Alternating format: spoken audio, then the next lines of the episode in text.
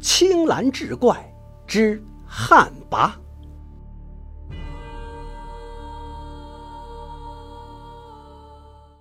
宋高宗绍兴三十二年，刘子昂做台州太守。当时金兵再次入侵宋朝，淮河一带动荡初定。刘子昂为安全起见，没有带家眷。有一天，在一次聚会中，他遇到一位美艳女子，也不知是从哪儿来的。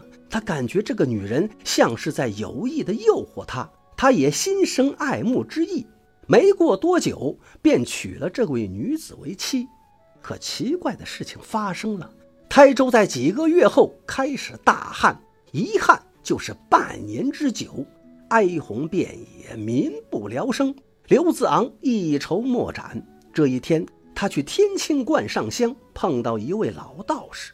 道士见太守来了，就把他请到旁边，借一步说话道：“贫道见您印堂发黑。”看样子身边应该有妖气，枕边之人必有古怪，可有此事？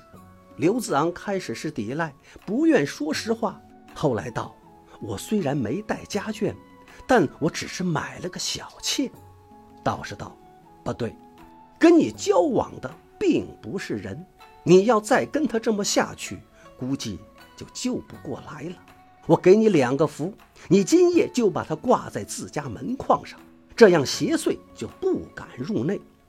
刘子昂半信半疑地收下道士给的两个符，回到太守府，打算今晚把它挂在门梁上一试。半夜时分，刘子昂听闻门外有动静，出去一看，才发现原来是自己新娶的妻子在门外怒骂：“我们本是夫妻，哪儿的老道说什么你都信？”把这符咒贴在门梁是何用意？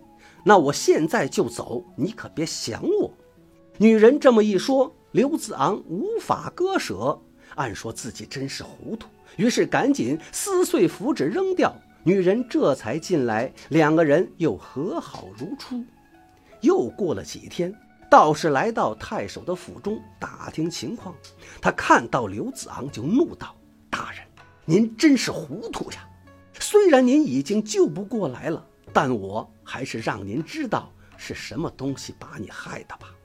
刘子昂内心恐怖，便问道士是否有补救的办法。道士说：“你让人挑来三十担水。”刘子昂吩咐手下挑来了三十担水，道士吩咐泼在堂屋地面。不久，怪事就出现了，地面上全都是水。唯有一处靠墙角的地方，差不多五六尺见方，水泼上去就干。这时道士命人挖开地板，地板被挖开那一刻，众人都震惊了。地板下面赫然躺着一具女尸，没有棺材，也没有铺盖，她身体僵硬，并没有毁损。刘子昂定睛一看，这僵尸的容貌竟然和自己刚娶不久的妻子是一模一样。随后，道士命人将女尸挖出来。就在这女尸离土的一瞬间，原本晴空万里的天空瞬间是电闪雷鸣，大雨瓢泼而降。道士悠悠说道：“此尸在此甚久，已然异变，僵尸便拔，赤地千里。